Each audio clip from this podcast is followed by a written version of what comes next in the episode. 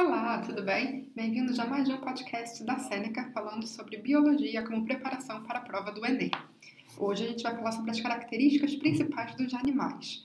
Mais para frente, nos próximos episódios, a gente vai ter um episódio para cada filo, para cada grupo de animais.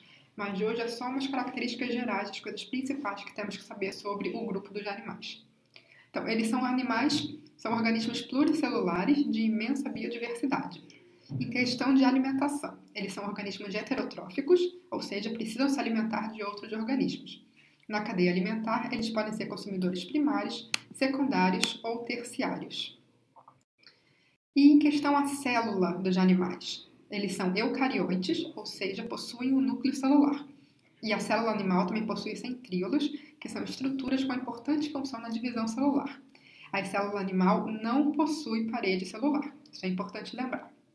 Então, relembrando, animais são seres heterotróficos, ou seja, precisam se alimentar de outros organismos. Agora, uma pergunta para vocês: quais desses papéis os animais não assumem na cadeia alimentar? Consumidores secundários, consumidores primários, produtores ou consumidores terciários? A correta é produtor. Então, animais não são produtores porque eles não fazem seu próprio alimento, eles são heterotróficos e não autotróficos. Ok, e como é que a gente classifica os animais? Pela sua diversidade e complexidade, eles são divididos em muitos grupos. Em questão das vértebras, os animais podem ser divididos em dois grandes grupos, os invertebrados e os vertebrados. E aí, dentro de cada um desses grupos, tem vários subgrupos. Então, subgrupos de invertebrados são os poríferos, quinidários, plateumintos, nematóides, moluscos, anelídeos, artrópodes e equinodermas. Como eu falei mais para frente, a gente vai ter um episódio sobre cada um desses grupos com mais detalhes. E quais são os subgrupos dos vertebrados? Peixes, anfíbios, répteis, aves e mamíferos. Mas lembrando que a divisão entre répteis e aves é uma divisão coloquial, ela não está baseada realmente no, nos critérios evolutivos. Ok. Próxima pergunta, então. A principal divisão entre animais é feita pela presença ou ausência de qual estrutura? Nadadeiras, patas, cabeça ou vértebra? Resposta correta é vértebras, que dividem os animais entre invertebrados e vertebrados. Então, para relembrar, quais são alguns dos grupos de invertebrados?